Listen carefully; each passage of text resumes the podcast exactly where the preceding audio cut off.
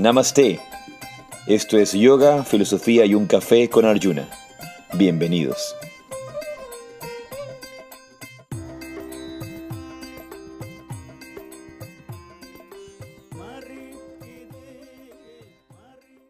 Jai Shri Radhe, Namaste. Yo soy Arjuna Das. Y yo soy Chintamani, buenos días. Y esto es Yoga, Filosofía y un Café en vivo desde Guayaquil ahora después de pasar unos hermosos días en Baños de Ambato. En... Pensaba en esto, en Baños de Ambato. Nosotros siempre, siempre le hemos dicho Baños de Ambato por muchos años, sin embargo, creo que el nombre oficial es Baños de Agua Santa, porque no son de Ambato, quedan cerca de Ambato. Pero por mucho tiempo la gente le ha dicho baños de Ambato. Baños de Ambato o baños de Tungurahua porque hay varios, eh, varios lugares. Baños de, Tungurahua sí creo que, que, está bien, pero no baños de Ambato. Les dicen así porque en el país hay varios lugares de termas, de aguas termales. Entonces era como, creo yo, para reconocer que eran esos de allí. No hay baños de Cuenca, baños... lo que me refiero es que el nombre correcto podría ser o baños de, o baños de Tungurahua o baños de agua santa. Creo que, la, ciudad se llama así. baños, de agua santa. Pero siempre hemos dicho baños de Ambato. Vamos a cambiarlo. Es como la gente dice eh, que tal evento es en Guayaquil, pero realmente es en San Borondón. Y San Borondón no es Guayaquil. Entonces, creo que eso eh, también es una de las referencias eh, cuando decimos este nombre. Pero bueno, estuvimos en baños de agua santa, en el ashram de nuestro maestro, el Padre Dávila. Un tiempo maravilloso. Ya vamos a conversar más de eso. Ahora quiero empezar oficialmente con nuestro mantra, invocando las bendiciones y la luminosidad de la mente y de nuestros maestros. Bien, dice... Om Magyanat Mirandasya Yanunghana Salakaya Tasmai Shri Gurave Yo ofrezco mis más humildes reverencias a mi maestro espiritual, a mis guías espirituales, por abrir mis ojos con la antorcha del conocimiento cuando me encontraba en la oscuridad más profunda. Y ahora he despertado a la luz.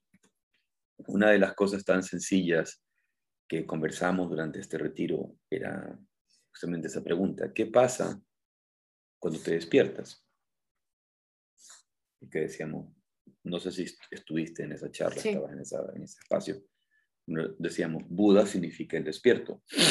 Perdón, el Buda es el despierto. ¿Y qué, qué, qué significa estar despierto? ¿Cuál sería la connotación de estar despierto? ¿Qué es la diferencia del sueño y la vigilia?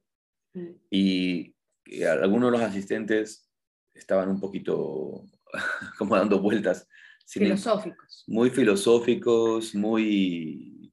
Eh, muy, muy, sí, muy hechos los pensadores.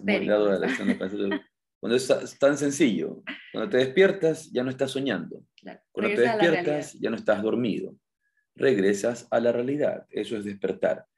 La, la capacidad de despertar y ver la vida tal cual es no desde los condicionamientos de la mente, no desde las carencias, no desde los filtros, no desde las fantasías, porque es lo que vivimos en el sueño, muchas veces son sueños, son fantasías. Y cuando despertamos regresamos a la realidad, lo que nosotros llamamos realidad. Pero justamente esta realidad sigue siendo un sueño. Esta realidad que vimos es un sueño. Y cuando despertamos, somos capaces de ver la realidad tal cual es, entender la verdad. Por ejemplo, un sueño muy común, pensar que la muerte existe. Ese es un sueño muy común. Pensar que la muerte existe. Y, y si te das cuenta, hasta la médula de los huesos has considerado que la mente existe. Cuando te refieres a sueño, me imagino no que es un sueño que lo estás soñando, sino como que es una fantasía. Es maya. Maya, claro. Pero me refiero, eminentemente estoy hablando de la muerte. La, tú piensas que la muerte existe y no hay tal cosa como la muerte. Es, es simplemente una percepción equivocada. una transformación. Es una percepción equivocada. No busquemos definir, simplemente no existe, no hay tal cosa. Podemos interpretar, podemos filosofar, podemos decir cualquier cosa, pero no hay tal cosa como la muerte, ni siquiera en el plano físico, ni siquiera en el cuerpo físico. No hay tal cosa como la muerte. Los títulos los podemos poner después, como transformación, etc. Pero eh, eso, por ejemplo, es una visión incorrecta, un conocimiento falso. Ese conocimiento falso eh, es una fantasía, una ilusión. Entonces, nosotros de, muchas maneras em, estamos dormidos. Y cuando te digo que es despertar, despertar es a la realidad. Entonces, si Buda dijo, yo, yo estoy despierto, ¿no? Él dijo, yo no soy un maestro, yo no soy un gurú, yo no soy un profeta, yo no soy un dios, yo no soy un avatar. Simplemente he dicho que estoy despierto. Nada más. Y ese despertar de ver la realidad tal cual es. Pero nuestros asistentes de retiro estaban muy filosóficos. Despertar es ver la luz. Despertar es eh, iluminarse. Despertar, no, despertar es simplemente despertar, dejar de soñar, punto. Dejar de soñar, eso. Eso es despertar, dejar de soñar. Pero mm, la cosa más obvia, la cosa más sencilla, nadie respondió. Es que cuando tú preguntas esas cosas, todos pensamos que estás preguntando. Cuando yo pregunto o cuando, alguien pregunta. No, tú. cuando tú, específicamente tú preguntas esas cosas, todos pensamos que pues debemos dar una respuesta así como muy rebuscada, muy pensada, muy, muy esotérica, mística, y a veces es así como muy, muy básica, muy de frente, muy frontal, ¿no? Pero creo que si algo, si algo han podido palpar en el tiempo que, que me conocen, sobre todo mis estudiantes, es que no busco respuestas eh, esotéricas ni rebuscadas, sino son las respuestas más sencillas y justamente esa es la razón por la cual se equivocan. Porque les vuelvo a decir lo mismo, lo mismo y lo mismo. Y, simplemente se vuelven a equivocar, vuelven a buscar algo rebuscado.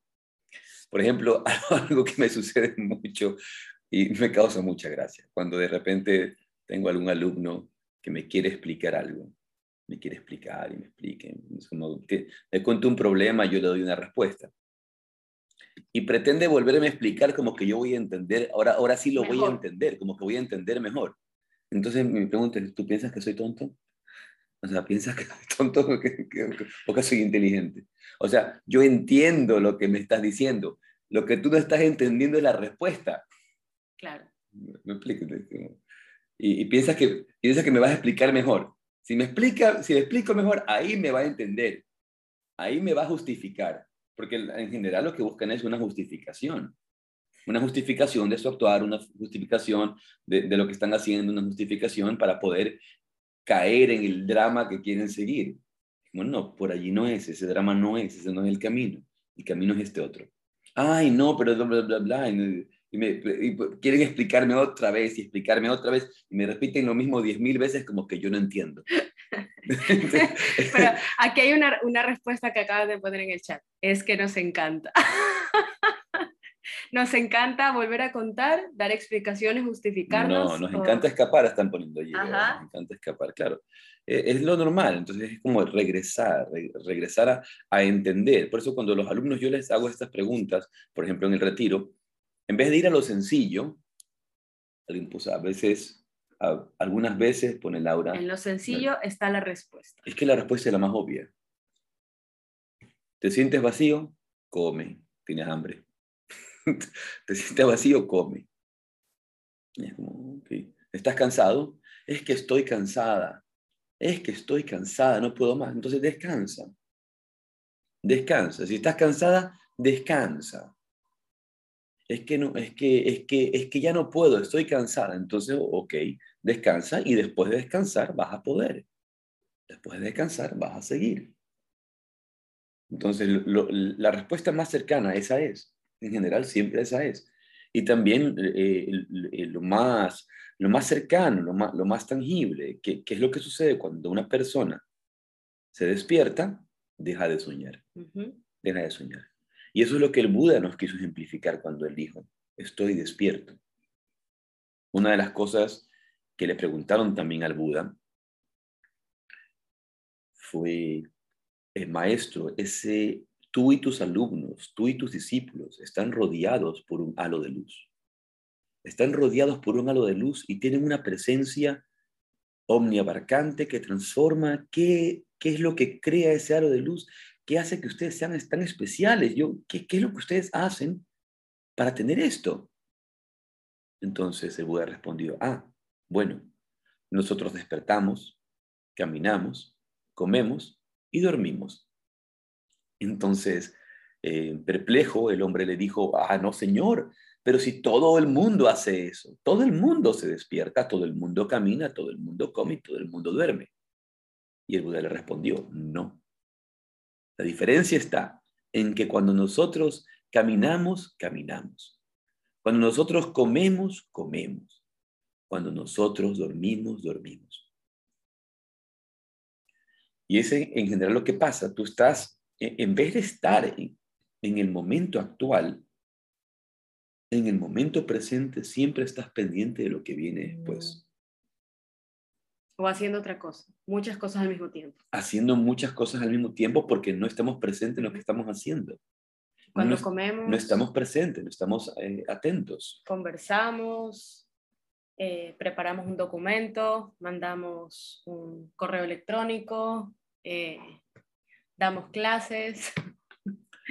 Y no solo eso, una de las cosas que, que, por ejemplo, que, que, recomiendan los, maestros de meditación, los guías espirituales, es justamente el ejercicio de la atención y de hacer las cosas con lentitud. En general, por ejemplo, desayunamos de inmediato para salir corriendo, para salir rápidamente a llevar a los niños a la escuela. Queremos terminar el trabajo que estamos haciendo para la siguiente actividad que viene. Queremos apurar la práctica de Hatha Yoga para llegar a la meditación.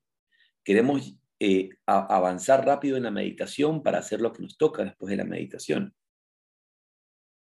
Queremos terminar de hacer la comida para comer. Queremos terminar de comer para descansar. Queremos descansar para, para luego caminar. Queremos caminar para luego ocuparnos de las actividades.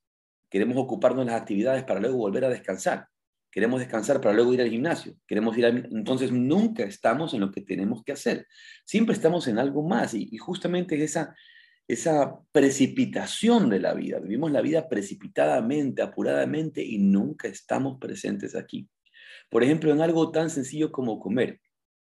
Esto recuerdo haberlo conversado mucho y haberlo revisado mucho con Oma Gama Bante Kondanatero, uno de mis maestros de meditación budista. Y él, por ejemplo, insistía tanto en que cuando tú tomes un bocado de alimento, cuando tomes una, una cucharada de la sopa, no puedes llenar la siguiente cucharada. Debes tomarte la que tienes, pero en general lo que hacemos es, te tomas la cucharada e inmediatamente tienes eso en la boca y estás preparando la siguiente.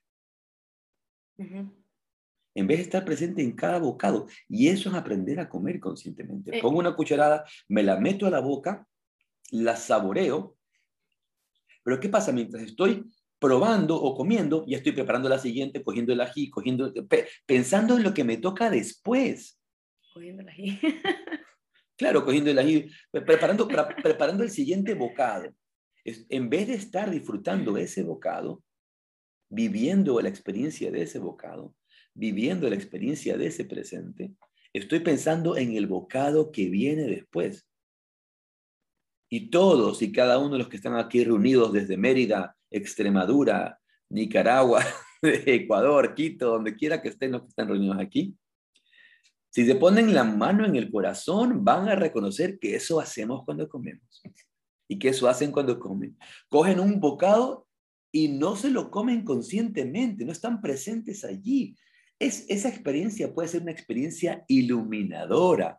De hecho, te dicen, eh, los estudios demuestran que si tú, por ejemplo, comes, si usas cubiertos, eh, como es nuestro caso, tomas una cucharada o pues eh, pinchas con el tenedor, luego tienes que dejarlo. O sea, no, ni siquiera esperar y no, sino que lo dejas, lo sueltas, o sea, lo sueltas para poder comer conscientemente. Dejarlo y masticar. ¿Cuántas veces se supone que hay que masticar? No, pero ya. como 30. Como 36 veces. Depende, porque lo que, estás, lo que estás comiendo. Depende si es más suave o más duro. Pero sabes que algo, claro. Algo Depende si estás comiendo arepas o, si estás comiendo espárragos, eso va a depender, sí. Pero quiere decir que tienes que masticar. Y luego también eso, eso, por ejemplo, hay una diferencia en la digestión y cómo la digestión comienza en la boca y cómo el, masticar va a permitir que tú digieras mejor los alimentos. De hecho, la digestión comienza en la boca, por eso es que la saliva es ácida y por eso es que nosotros necesitamos saliva para, para tragar los alimentos, para saborear los alimentos y, y cuando tú comienzas a masticar, ya en la boca se comienzan a digerir los alimentos. Pero muchas veces mm, eh, nosotros comemos desde la ansiedad, nosotros comemos desde la carencia, nosotros comemos desde el impulso, desde la, desde, la voracidad, desde el descontrol, y por eso los problemas de obesidad. Yo voy a poner un ejemplo, mi hermano, mi hermano, que tú lo sabes bien, era una persona eh, eh, bastante eh, obesa, gorda, y ha bajado de peso en el último tiempo, pero porque está con unos problemas de diabetes. Y, eso lo ha como enfocado un poco más en su cuidado de alimentación. Pero cuando él era niño, y yo recuerdo esto con mucha claridad, tuvieron que llevarlo al hospital porque vio la comida y se la comió de inmediato, rápidamente y se metió el, el, el, bocado sin siquiera sentir, sin siquiera masticar, sin tenerlo en su boca, se lo tragó y se quemó todo el esófago. Porque la comida estaba demasiado caliente.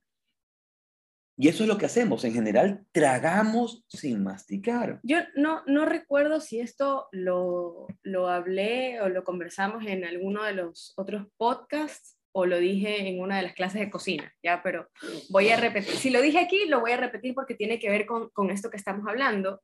Y es que en el ayurveda, em, por eso se dice que, o sea, todo el cuerpo humano está hecho para hacer todas las cosas, que ahorita, en este momento, en este momento nosotros tenemos muchas, muchas herramientas en la cocina, no solamente para comer, utensilios para comer, sino para cocinar. Entonces hemos perdido toda esa conexión. Lo que tú acabas de decir, o sea, se supone que cuando tú te sientas a comer, tú con tus manos debes sentir la temperatura de la comida. Por eso en todos estos lugares, y eh, de hecho en, en, todas las culturas ancestrales se come con la mano, no se come con cubiertos. Y esa es la forma más básica para sentir si la comida está a la temperatura a la que tú la puedes comer. Entonces, si nosotros vamos todo como haciéndolo con, con, otros artefactos. O sea, nosotros ya todo lo cortamos con cuchillos, lo picamos con cuchillos, este, eh, molemos con, pues, con otros aparatos, amasamos con amasadoras y nunca estamos, nunca estamos con nuestras, de hecho nuestras manos están todas hechas, o sea, para, para medir nuestra comida, eh, en Ayurveda hay medidas, hay medidas con las manos. Ejemplo, como la pizca de sal, ¿no? Tan que tú dices una pizca de sal. Una pizca de sal no es una medida, eh, un, sec, un, yo qué sé, un sexto de una cucharadita, no, es, es, una pizca de sal, lo que te entra en las puntas de los dos dedos. Y, y Ayurveda tiene las, las medidas, o sea, un puño, medio puño, este, dependiendo si, si, el ingrediente es seco o si es líquido, em, que lo formes con, la, con, las palmas de tus manos en forma de copa, una, dos, así. Es súper interesante. Se mide, por ejemplo, eh, ciertos ingredientes con que mida una parte de tu dedo, como un tercio de tu dedo, de la mitad de tu dedo. Entonces, yo creo que es súper importante regresar a, a, esta... ¿cómo, cómo, ¿Cómo picas la cebolla con las uñas? No, o sea, lo que, quiero, decir es que eh, los, los, utensilios, los utensilios existen. No, pero esos siempre. son diferentes. Por ejemplo, en la ayurveda, claro que se habla, hay cuchillos, ¿no? Pero no hay el picatodo, no hay el robot de cocina, no hay la licuadora, no hay un mortero, ¿no? Que tú haces, de hecho, es, es parte de, es como una, se habla de una meditación, es parte del sadhana de preparación de comida. Es, es tocar, o sea, mezclar. Si tú estás preparando una ensalada, pues meter las manos en la ensalada para, para mezclarlo. Si vas a hacer un pan, amasarlo con tus manos. Si vas a moler pimienta o, clavo de olor o canela, hacerlo con un, con un mortero. Es parte del sadhana. Eh, la cebolla, que, bueno, el, el, el, ayurveda te dice que no comas No, no, Nosotros no comemos cebolla ni ajo porque no son parte Pero de la sí se usa, sí se usa cuchillo. Pero lo que quiero decir es, bueno, en ese sentido, eh, no, no malentender lo que estás diciendo, sino nosotros podemos utilizar eh, la tecnología, las herramientas, como por ejemplo el mortero es una herramienta. Exacto. Em, el hecho de volver nuestra alimentación más consciente y el hecho de comer y estar presente en lo que hacemos. Como decía antes, tú estás hablando de cómo el, trabajar con el mortero se puede convertir en una meditación y es, y es, realmente una meditación, el hecho de preparar tu comida. E, esa es parte de la enseñanza y una de las enseñanzas que hemos conversado tanto en este retiro, el desarrollo de, esa atención plena, el desarrollo de esa atención plena, de estar presente realmente en lo que hacemos. Entonces, si nosotros estamos conscientes y atentos, nuestra vida se convierte también en una expresión de la meditación. Pero para eso requerimos parar, requerimos ir hacia adentro, requerimos eh, concentrarnos. Algo, algo que dice, por ejemplo, el padre Pablo de Ors, dice quietud, lentitud y plenitud. Dicho también por sus maestros espirituales, eh, entre estos Frank Jalix, eh, de que ese proceso de desarrollo espiritual se va a ver eh, retroalimentado por nuestra práctica de la quietud interior, obviamente a través de la meditación, porque eso es la quietud. Meditación es quietud.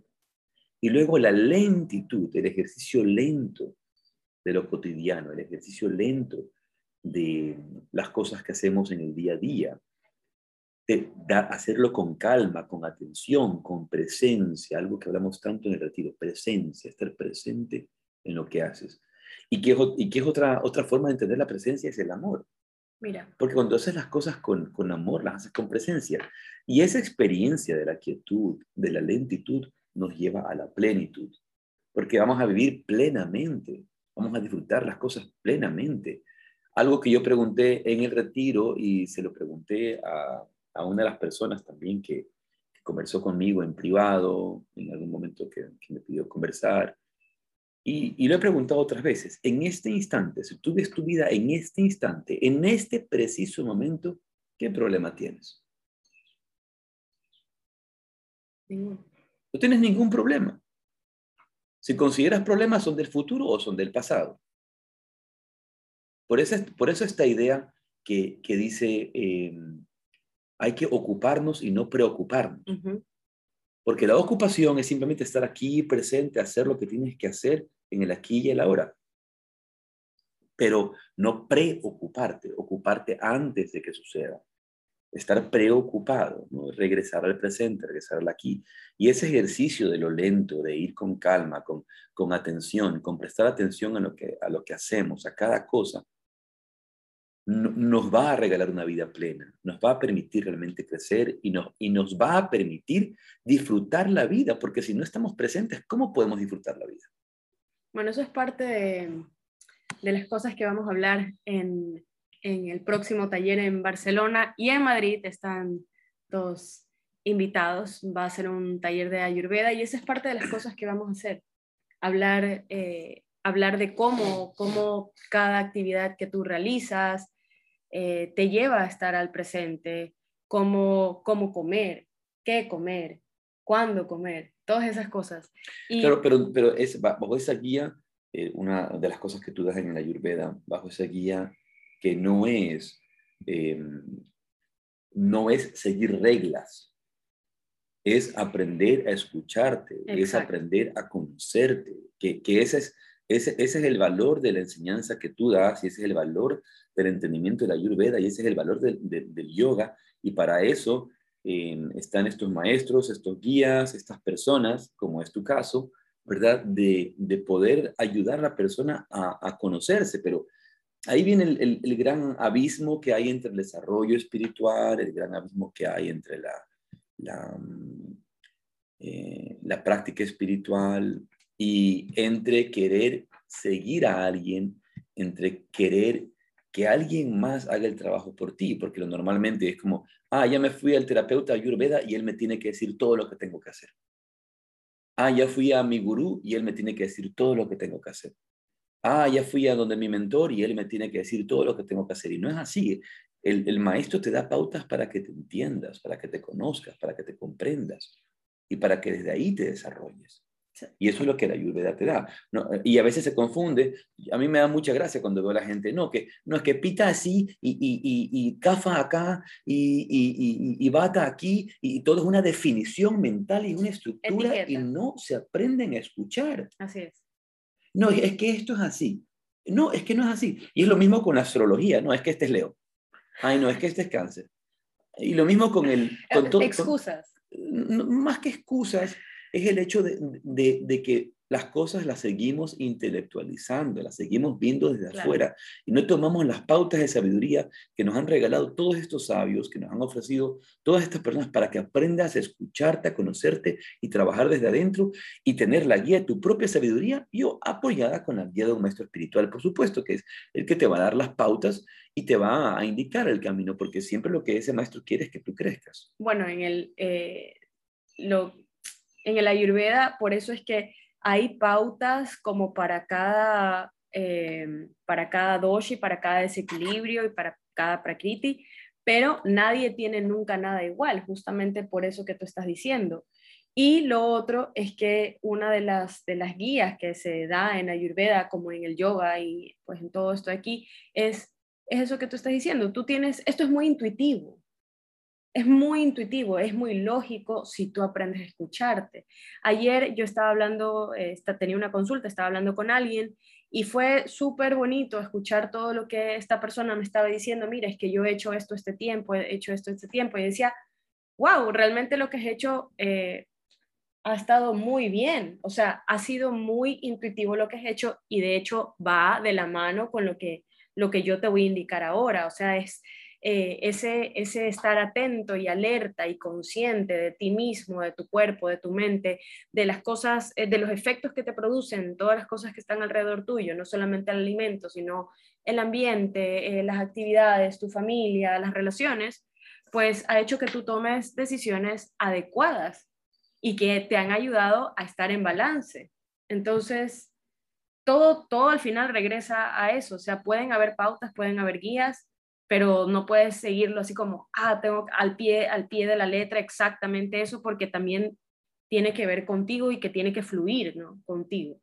Otra de las cosas que conversamos en el retiro y que dialogamos mucho fue justamente el, el hecho de poder sembrar esos sankalpas, el hecho de crear nuestros sankalpas, de, de, que somos nosotros los arquitectos de nuestra vida. Y si está, pero si estamos viviendo desde una mente negativa, desde una mente bloqueada, de una mente que no ve claramente, de una mente ofuscada, una mente llena de ilusión, que no está acorde con, eh, que no es coherente con la realidad y con la realidad real, porque, ojo, también hay que entender que nos han vendido hoy en día nuestras mentes no solamente están, digamos, pervertidas o trastocadas o ofuscadas, u ofuscadas, perdón, u ofuscadas por, por nosotros que ya tenemos este, estas tendencias naturales, sino que la sociedad como tal nos ha vendido una visión equivocada de la vida.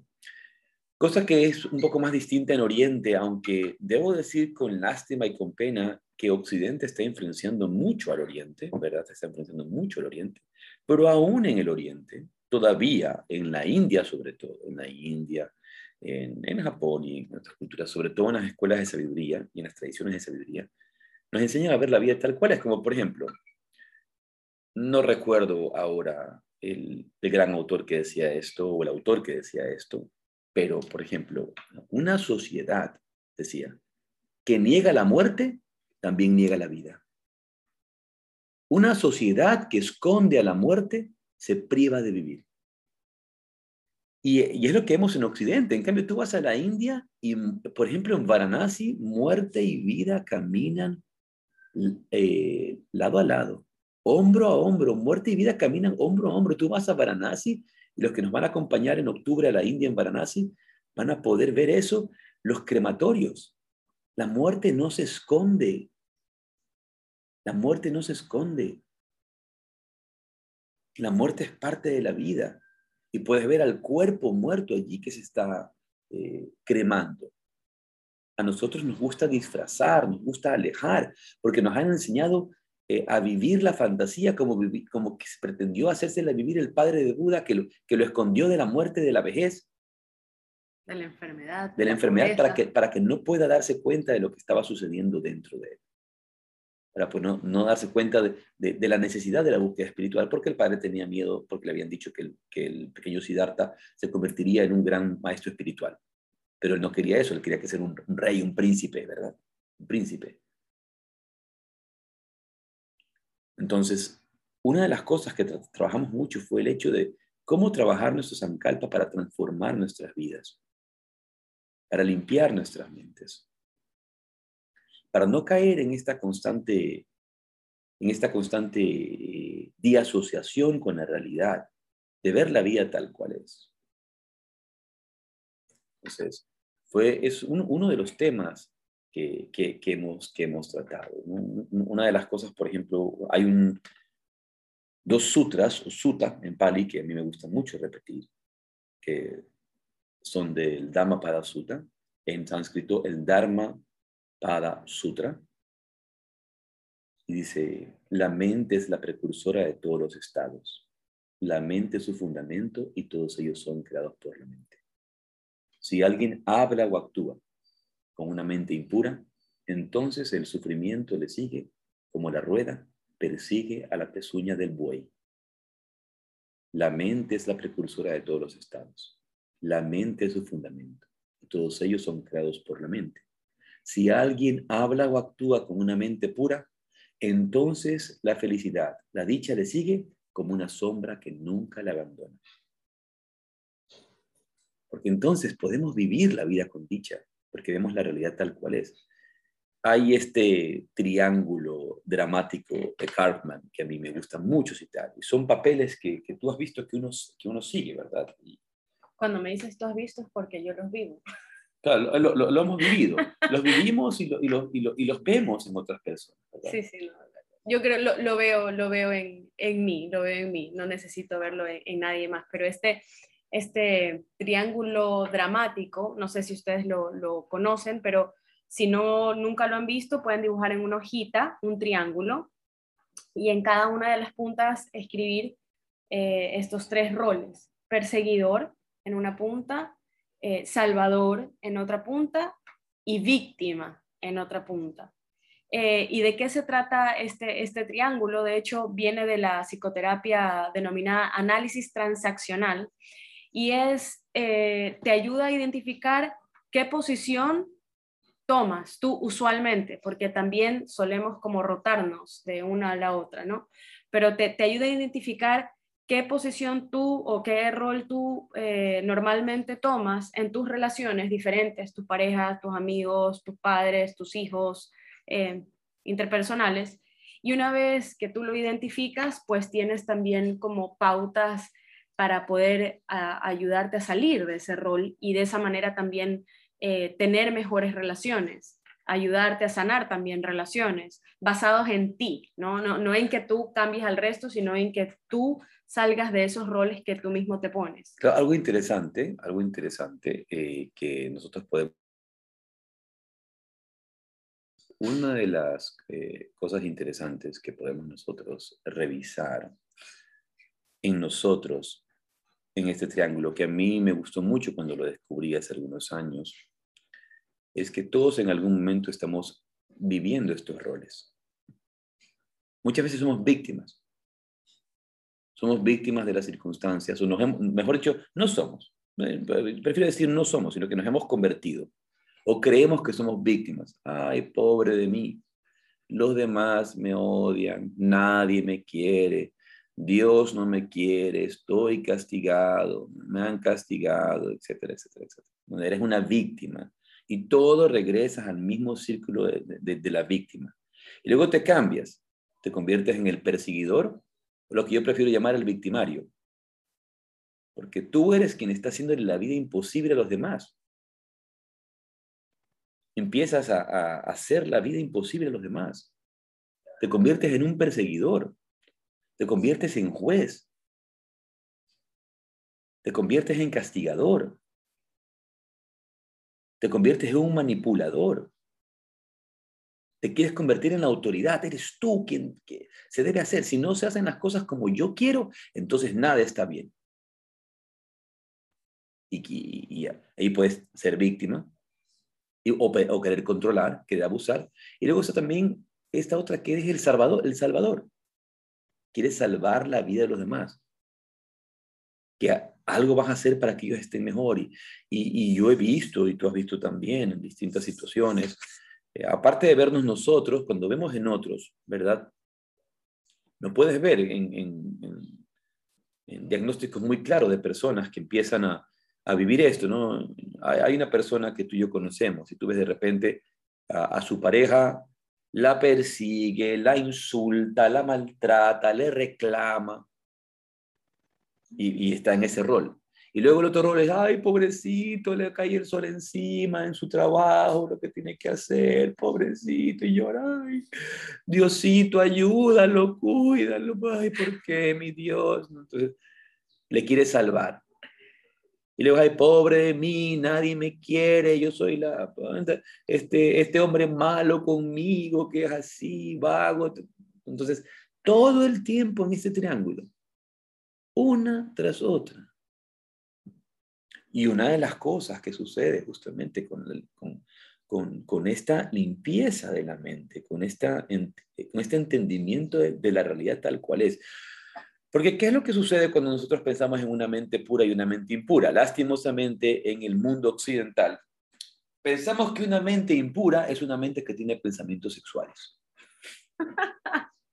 pensamientos impuros. entonces, e, es, eso es una mente impura. Ay, mi mente impura. ¿Por qué? Porque tengo pensamientos sexuales. O porque tengo ganas de ganar dinero. O sea, tengo, tengo apego al dinero, digamos, ni siquiera apego, solamente el hecho de que quiero trabajar y quiero comprarme un auto y quiero tener tal cosa. Que... Entonces, no tiene nada que ver, eso tiene que ver eh, con, el, eh, con ese condicionamiento cristiano que ha considerado a la sexualidad como algo malo y, a la, y el dinero como algo malo.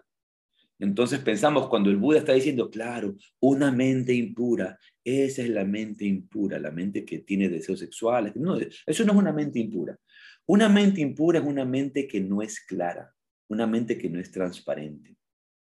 Es como el agua que es, que es transparente y ha sido coloreada por algún polvito, por el, por el lodo, por ejemplo. ¿qué, ¿Qué hace cuando se mezcla el agua con el lodo? Ya no ves el agua. Ahora ves el agua mezclada con lodo. Entonces no puedes ver a través de ella. Una mente pura es una mente que no tiene condicionamientos, en la que no hay filtros.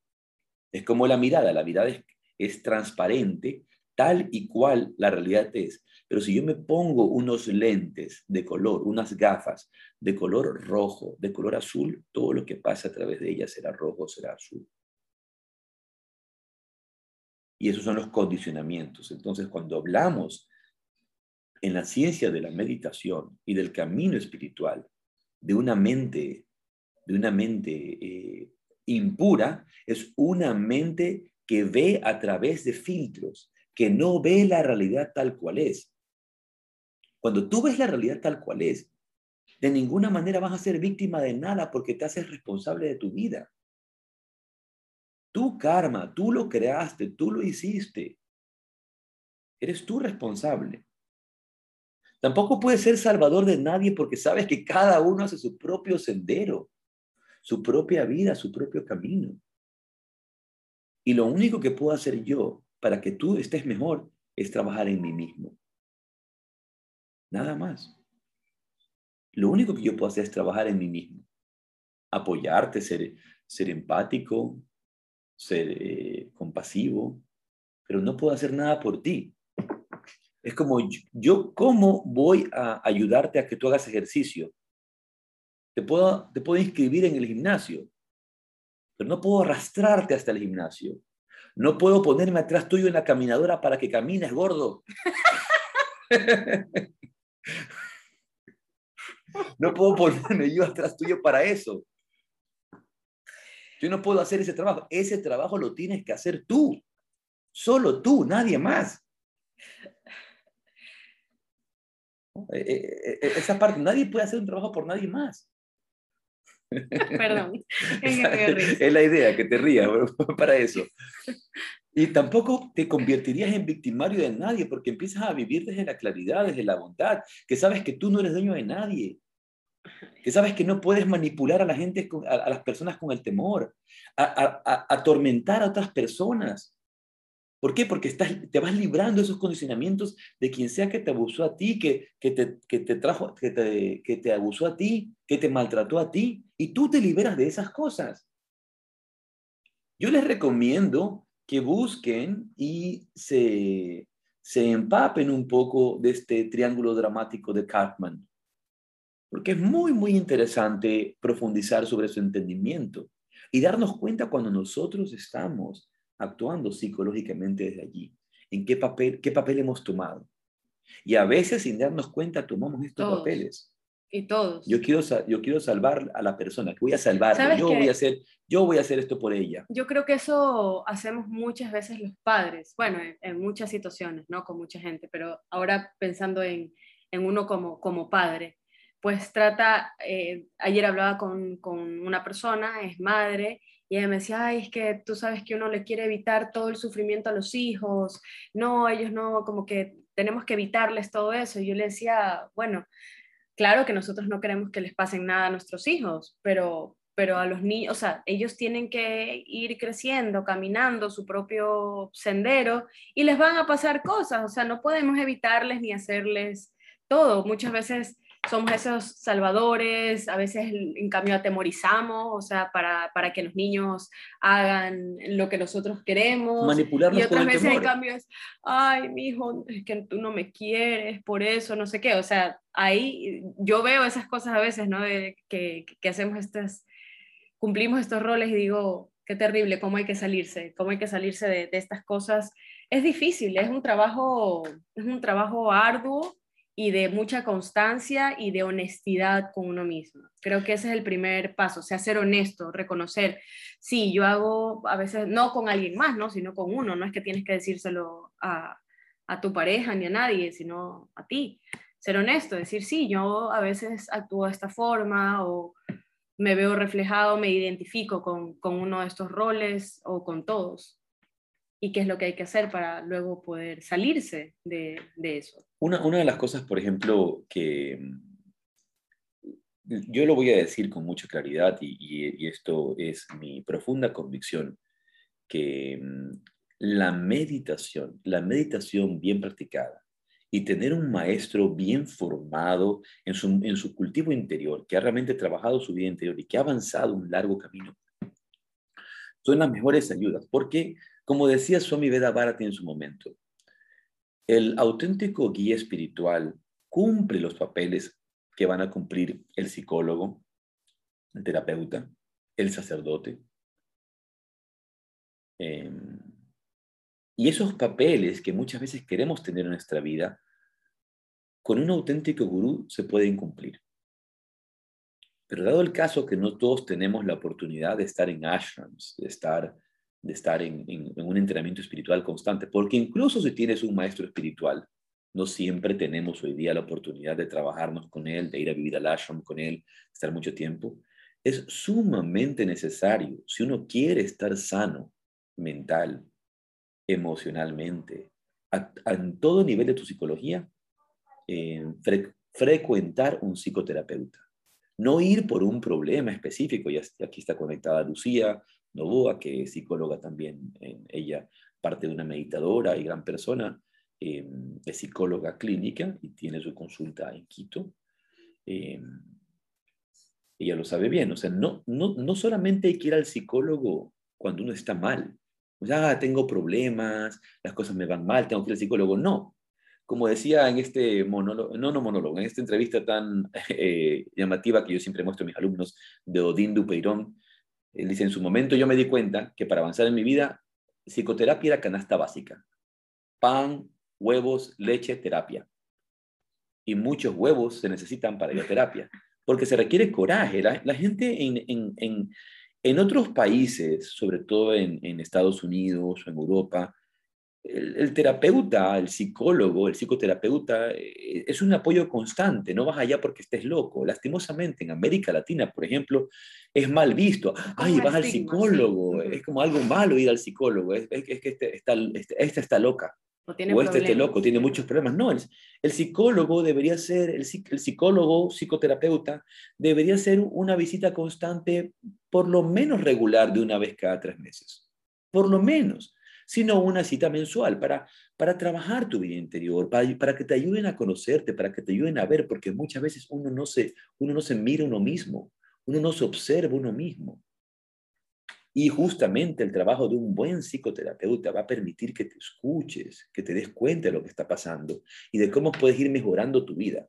Porque si tú reconoces que tienes eh, limitaciones, que tienes condicionamientos, que tienes traumas, y quieres ser un mejor padre, quieres ser una mejor madre, quieres ser un mejor, una mejor pareja, es ideal eh, eh, tener el apoyo no solo, obviamente, de la meditación y de la vida espiritual y del guía espiritual, sino de alguien que te esté constantemente haciendo este trabajo de, de, de autorrevisión. Y qué mejor que un profesional sobre estos temas. A mí me, me causa mucha, eh, mucho recelo el boom que hay con todos estos coach que ves en todas partes, que, que han estudiado dos meses hicieron un curso de dos meses y ya son coach para ayudar a transformar la vida de otras personas. Hay que tener mucho cuidado con eso. Por eso la psicoterapia, un buen psicoterapeuta, un buen psicólogo nos puede ayudar muchísimo, nos puede aportar muchísimo, pero mucho mejor si es, por ejemplo, un meditador, un yogi, como es el caso, por ejemplo, de Lucía, que es una meditadora, ¿verdad? Eh, practicante. Es el caso, por ejemplo, de esta maestra de meditación que conocimos, Vera de Con, que era psicoterapeuta, pero era una maestra iluminada de meditación. Entonces, eh, eh, es muy bueno tener un profesional que te ayude en este, en este camino. Aunque no sea el mejor del mundo, por lo menos te va a, ayudar a, escucharte, a verte. Y eso es sumamente necesario, porque cualquiera se pierde en el camino. No, eh, que estaba pensando con esto del, coaching y los coaches y todo esto, que viene obviamente de, estos entrenadores eh, deportivos, de allí viene esto del coaching.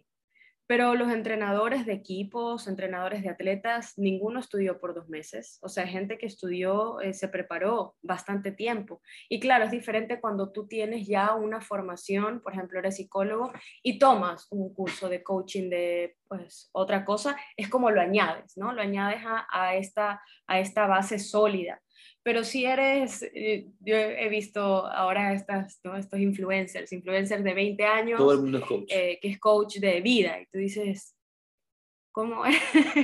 Todavía no has vivido. Para que tu coach de vida sea coach de vida, trata de que tenga más de 40 años. Sí, o sea, si ¿qué, quieres que sea coach de vida, más de 40 yo recomendaría, para ser coach de vida. Porque otra manera, ¿qué, qué, vas a hablar acerca de la adolescencia que viviste? O sea, tú ves estos, los, los yo, te digo porque, claro, yo no sé mucho de fútbol, pero aquí en casa tenemos dos chicos a los que les encanta y pues Lucas siempre me anda contando del entrenador que lo cambiaron, que si se pusieron, que si, que ahora que fue 30 años jugador de no sé qué equipo y ahora es eh, director técnico, bueno, tiene un camino recorrido esa persona, o sea, no vino, se graduó del colegio y se puso a entrenar el equipo tienes que haber estudiado bastante. Claro, creo que, y esto es importante, no, no quisiera ser malentendido, por eso yo dije que a mí me crea recelo sí. este, este, este tema del coaching hoy día, porque es lo que vemos. Distinto es, a ver, estos cursos ofrecen cosas buenas. Por supuesto. Tienen buenas herramientas, buenas herramientas. Tienen buenas herramientas, eh, tienen buenos conceptos, eh, tienen buenos acercamientos em, que, te pueden, que te pueden brindar herramientas interesantes. El tema es, de que si esa es tu única experiencia, no vas a poder brindar algo auténtico, algo veraz a los demás. Por supuesto. Entonces, por ejemplo, formarse de psicólogo en cuatro o cinco años, hacer un camino, practicar meditación, desarrollarse personalmente y luego de eso hacer un curso de coaching, te, va a brindar algo, algo muy, muy especial porque te va, a dar más, te va a dar más herramientas a una base sólida que ya tienes. Así es. Pero no creer que voy a ir a hacer el curso de coaching. Bueno, es lo mismo de la, ya, puedo transformar la, la formación de yoga. Lo, mismo sucede exactamente con la formación de yoga. Una formación de yoga no te convierte en un, profesor de yoga. Requieres práctica, dedicación, entrega. Es mucho mejor cuando estas formaciones de yoga vienen, por ejemplo, gente que ya ha sido eh, entrenado y que ha practicado por mucho tiempo, o que incluso son profesores, pero quieren mejorar. Porque si son profesores, quiere decir que ya hicieron otro de estos cursos o estos cursillos de, de, de teacher trainings, ¿verdad? Y han hecho un camino y vienen a formarse más. Para, Capacitarse. Para, para profundizar, para entender. Y es un poco de las cosas que hacemos nosotros en nuestro Teacher Training. Creo que el Teacher Training de Yoga Rajasya es una de las mejores herramientas que hay en el sistema de, de, estos Teacher Trainings, porque da una pauta realmente de transformación personal.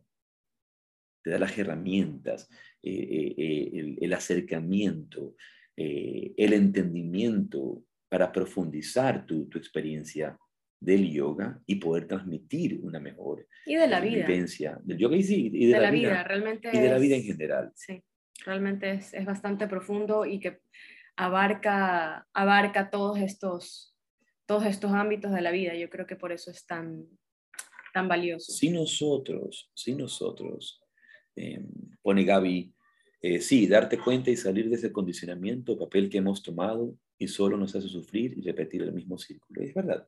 El hecho de realizar eso, entonces, cuando empezamos a trabajar a través de la meditación, que se convierte realmente en, el, en, el, en la mejor herramienta de cultivo interior, en, la mejor, en el mejor trabajo de cultivo interior, junto con lo que decíamos en el retiro, con todas estas herramientas maravillosas del asana bien practicado, del pranayama bien entendido, el pranayama bien entendido, eh, de, de, técnicas como los bandas, los mudras, de la relajación, con todas estas prácticas que van a aportar al desarrollo de la meditación, del entendimiento, del cultivo interior.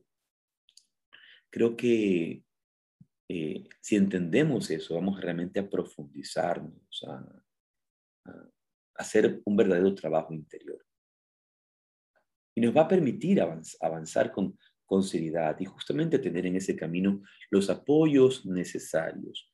Como decía antes, avanzar solo con la meditación no es fácil, no es sencillo, em, pero, y hay que decirlo, es totalmente eh, factible. Se puede hacer, se puede lograr, pero requiere coraje, requiere mucha claridad, requiere fortaleza. Y una de las cosas que decíamos en el camino del Sankalpa es si queremos crear una vida eh, llena de dicha, con cosas buenas que vengan a nuestra vida, debemos hacer ese trabajo de purificar nuestra mente, porque de otra manera son nuestras emociones negativas, nuestras pautas negativas, las que están creando en realidad nuestra vida. Una de las cosas que cité es este adagio oriental que dice, siembra un pensamiento y cosechas una acción. Siembras una acción y cosechas un carácter. Siembras, perdón, cosechas un hábito. Siembras un hábito y cosechas un carácter. Siembras un carácter y cosechas un destino. Y yo, yo voy a adherir y poner algo en el medio de que cuando coseches una idea, luego cosechas un sentimiento. Cosechas una emoción. Y esa emoción va a cosechar tus acciones. Entonces, si queremos nuestra realidad desde nuestra mente, desde nuestras emociones, tenemos que purificar nuestra mente y purificar nuestras emociones. Porque de otra forma nuestras acciones serán acciones contaminadas que van a estar sembrando semillas que no son convenientes para nosotros, inadecuadas. Entonces, el hecho de, crear eh, este sankalpa o este voto, esta resolución desde una mente positiva, desde una mente positiva, desde una mente que atrae lo bueno, pero para eso debe ser una mente que piensa en lo bueno. ¿Qué pasaría? Y les pregunto, como pregunté en el retiro, si tú tuvieras la capacidad hoy día de que todos tus pensamientos se hicieran verdad, de que todos tus pensamientos, todos los pensamientos que tienes se hicieran verdad. Fueran, fueran muy temeroso porque podrías crear tantos desastres. ¿Por qué? Porque tenemos tantos pensamientos negativos. Tenemos tantos, tantos pensamientos negativos. que podemos atraer a nuestra realidad. Entonces, ¿qué semillas quiero sembrar en mi mente y en mi vida? Semillas de amor, de bondad, de gozo. Semillas de empatía, semillas de compasión, semillas de trabajo, semillas de compromiso. O desde dónde estoy actuando, desde dónde estoy pensando. Dice Saida, no hay que elegir entre un terapeuta y un coach, ambos se complementan, son diferentes acompañamientos. Sí, eso es cierto en, el, en tanto y cuanto cada, eh, sepan exactamente qué es lo que están haciendo. En este caso, eh, creo que la vida es corta, el tiempo es corto, hay que saber elegir, hay que saber elegir. Entonces, si yo me pusiera bajo esta premisa, por ejemplo, la idea que, de decir, entonces voy a tener un terapeuta, voy a tener un coach, voy a tener un gurú, voy a tener aquí, voy a tener acá, tengo tantas cosas, me digo, una tras otra, entonces una vez más me empiezo a llenar de cosas que no necesito. Y no te alcanza ni la vida ni el bolsillo. Voy a, voy a, a, estar en desacuerdo con el mensaje de Saida, a estar en desacuerdo. Más bien, si tienes un buen coach, va a ser un excelente acompañamiento. Si tienes un buen coach, va a ser un excelente acompañamiento. Pero obviamente, por ejemplo, voy a poner un ejemplo. Por ejemplo, si hoy día Chintamani se formara como coach, sería un excelente acompañamiento porque es una persona que se ha cultivado, que se ha trabajado, que ha estudiado, que se ha autoestudiado, que ha hecho un camino de vida y puede con esas herramientas que le brindaría el coaching hacer un excelente trabajo de acompañamiento a otros de acompañamiento a otros. Y así, por ejemplo, una persona que ha trabajado el camino de la meditación, que ha logrado iluminar las distintas áreas oscuras, oscuras de su mente, las distintas áreas oscuras de su psicología, va a poder aportar, va a poder ayudar. Tal es el caso de Saida, porque Saida es una, Saida es coach. Pero Saida tiene dos hijos, Saida tiene un esposo, Saida tiene un camino recorrido, Saida está entregada a su cultivo interior, a la meditación, entonces puede hacer un acompañamiento, por supuesto. Entonces, por ejemplo, yo elegiría a Saida y me quedaría con ella, ¿verdad? Como, como excelente coach y, y guía, ¿no? Pero en este caso, y tenemos que, por ahí sí tenemos que ser un poco más finos en el tiempo que tenemos, en, en, la vida que tenemos, en los recursos también que tenemos de tiempo y también económicos, ¿verdad? Económicos. Eh, e, elegir a alguien que nos pueda guiar, elegir a alguien que nos pueda guiar, va a ser, va a ser importante. Entonces, yo, por ejemplo, recomendaría a ojos cerrados a una coach como, como Zaida, porque conozco su background, conozco lo que ha hecho, ha hecho su trabajo personal y está constantemente en crecimiento constante. De la misma manera, por ejemplo, eh, también por eso recomiendo a, Lucía, porque ha hecho un trabajo también personal por muchos, muchos años como psicóloga, como, terapeuta, eh, como practicante del yoga. Y, eso, y, eso y eso es lo importante, cuando vamos a elegir a alguien que nos ayude en el camino, es importante saber conocer su trayectoria. Por ejemplo, aquellos de ustedes que, que, estudian conmigo, que practican meditación conmigo, que practican yoga conmigo, que han venido a mis cursos, pues saben que no aprendí ayer a hacer yoga.